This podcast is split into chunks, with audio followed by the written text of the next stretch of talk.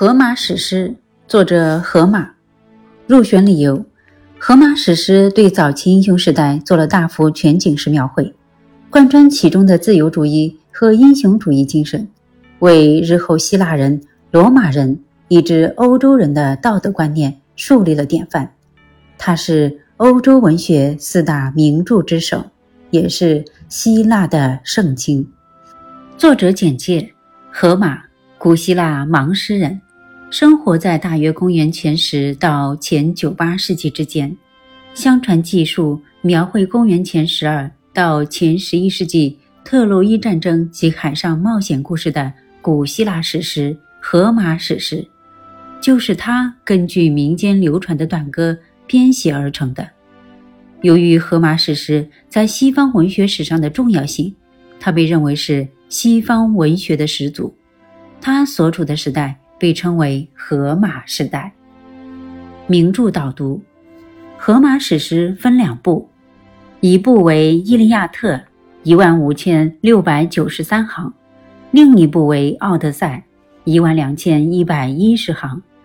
这两部史诗巨著在西方古典文学中一直独享最高的荣耀。从公元前八世纪起，就有许多希腊诗人模仿他。公认他是文学的楷模。小亚细亚西部海岸有一座叫伊利昂的都城，这里住着特洛伊人，他们是东方的霸主。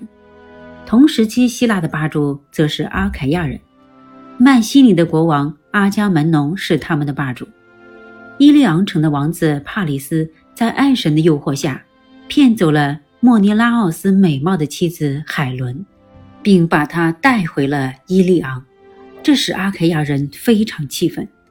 莫尼拉奥斯的哥哥阿伽门农召集各部族的首领，说：“为了希腊人的名声和荣誉，一定要讨伐可恶的特洛伊人，夺回海伦。”于是，希腊人调集了一千多艘船只，渡过爱琴海去攻打伊利昂城，但历时九年都没能把这座王都攻克。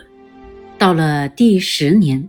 由于统战首领阿伽门农和阿凯亚人最勇猛的阿喀琉斯争夺一个在战争中虏获的女子，阿喀琉斯愤怒之余退出了战斗。《伊利亚特》正是从阿喀琉斯的愤怒开始，集中描写了第十年的五十一天的故事。高歌吧，女神！为了佩琉斯之子阿喀琉斯的暴怒，他的致命的愤怒给阿凯亚人带来。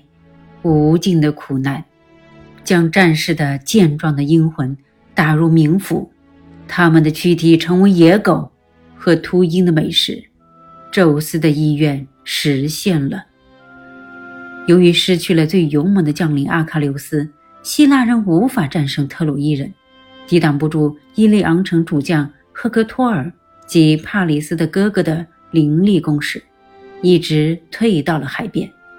这样的情况下，阿伽门农请求同阿喀琉斯和解，请他再次参战，但遭到拒绝。阿喀琉斯的密友帕特洛克洛斯见阿凯亚人就要被彻底打败了，便借阿喀琉斯的盔甲去战斗，不幸被赫克托尔所杀，一去不返。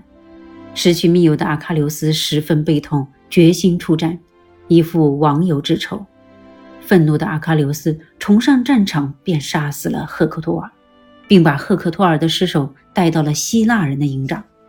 赫克托尔的父亲到阿喀琉斯的营帐赎取赫克托尔的尸首，为赫克托尔举行葬礼。《伊利亚特》结束。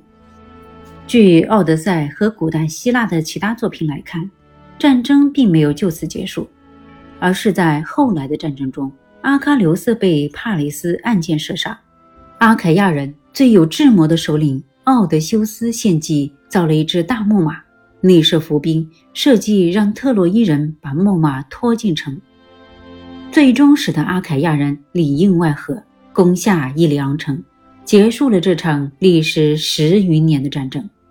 接下来便是离国多年的阿凯亚首领们纷纷回国的故事。在这漫长的旅途中，希腊人的英雄们历经千辛万苦，很多人丧命旅途，就连最足智多谋的奥德修斯也吃尽了苦头。这就是《奥德赛》，奥德修斯回家的故事。奥德修斯回乡的旅程非常艰难，在海上漂泊了十年，经历了许多。独木巨人吃掉了他的同伴，神女卡尔克把他的同伴用巫术变成猪，他躲过女妖赛人的迷惑的歌声，逃过怪物卡律布迪斯和斯库拉，最后他到了菲埃克斯人的国土。向国王阿尔基诺斯重述了过去九年间的海上历险。阿尔基诺斯派船送他回故乡。